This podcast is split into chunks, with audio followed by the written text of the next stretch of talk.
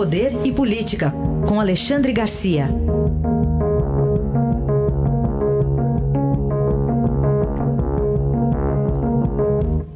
Alexandre, bom dia.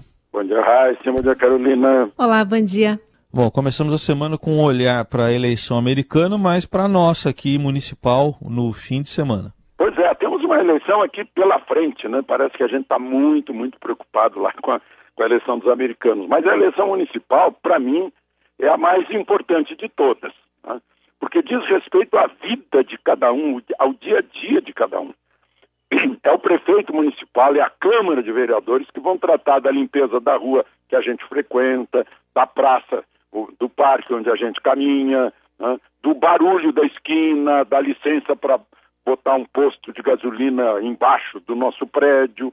É, é, o, é, é, a democracia mais próxima que a gente tem. E na maioria dos municípios americanos, no, dos municípios brasileiros, o, o, o eleitor e o prefeito se encontram na rua, se encontram na missa, no bar, no clube. Né? Então, é sim a, a eleição mais importante para mim. Agora, eu, olhando a eleição americana, é, todos esses rolos aí, próprio presidente dos Estados Unidos dizendo que houve fraude, o, o ex-presidente é, também republicano reconhecendo a vitória de Biden, essa, essa confusão toda, né? Os, os americanos é, revelando o seu racismo, né? Na hora que, que vão identificar a, a vice a, eleita, né? a Kamala Harris, a primeira coisa que eles dizem, a negra é, é South Asian, é, vem do sul da Ásia, tem pai jamaicano, gente, o que interessa é que ela se formou numa boa faculdade, né?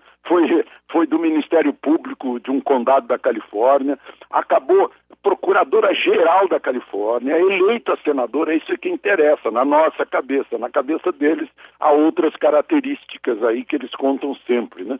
Eu acho que a, a gente está muito bem nesse ponto de vista, digamos, humano, né? embora eles estejam na nossa frente em muitas coisas. Mas a nossa eleição também. Né? Imagina se, uh, se acontecesse uh, com a eleição brasileira, o que está acontecendo com a eleição deles, em que um candidato, presidente da República, disse que houve fraude, tem o voto por correio e tal, vão dizer, eles diriam para a gente, se a gente tivesse o mesmo problema, que isso aqui é uma república de bananas. Né? É, é, pelo menos a gente se consola com esses Uh, eles estão lá numa eleição e que eu comparo muito com a eleição de uma de uma uh, uh, Aécio. Né? a alternativa é, é bem difícil. Né? E está e tá bem equilibrada lá, o, o país vai continuar polarizado. E a gente observa aqui como é que o Brasil vai se comportar, né? O presidente Bolsonaro ainda não se manifestou sobre a eleição lá nos Estados Unidos. Tem o presidente do vizinho México, né? Estão esperando. É, nem Putin, nem China, enfim, vamos acompanhar. Fala também sobre o PSL e o seu Laranjal. Esse PSL, né? Laranjal já está aparecendo de novo né, nessa eleição, lá no Rio de Janeiro, né, uh, escolhendo candidatas mulheres para atrair dinheiro. E agora um, o deputado Nereu Crispim, deputado federal, uh, Crispim, que foi presidente do PSL no Rio Grande do Sul, faz uma denúncia dizendo que Uh, o, a denúncia que ele fez ao Supremo, ele está arrependido, está retirando a denúncia, aquela história de fake news, de, de uh, contra o Supremo e tal, querer fechar o Supremo, fechar o Congresso, que foi, foi uh, conduzido a isso pelo presidente do partido, Luciano Bivar, por causa do fundo eleitoral, do, do, do, do fundo partidário. Ele chegou a denunciar a própria mulher, que ia receber um milhão e quinhentos né, para esse fundo, ela sendo candidata no município de Canoas, no Rio Grande do Sul.